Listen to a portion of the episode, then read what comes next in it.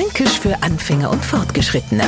Heute Der Haumtaucher. Eigentlich ist es ein putziger Vogel, der halt ircher zwar einmal ein komischer Name gekriegt hat. Wir Franken haben aber ein ganz anderes Bild für uns, nämlich einen Mitmenschen, der anscheinend nicht ganz dicht unter der Haum ist und uns in seinem Handeln grad nicht taucht. Wir haben uns zum Beispiel was gekauft und wollen das umtauschen. Blöderweise haben wir keinen Kassenzettel mehr und man sagt uns Umtausch nur mit Bon. Jetzt wird ein wenig rumdiskutiert, Umtausch wird trotzdem nicht und mir zing beleidigt ab, nicht ohne nur schnell loszuwerden. Ach, ihr seid doch alles Haumtaucher.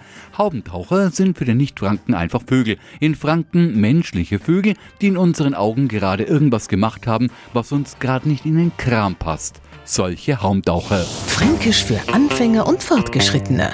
Morgen früh eine neue Folge. Und alle Folgen als Podcast auf podu.de.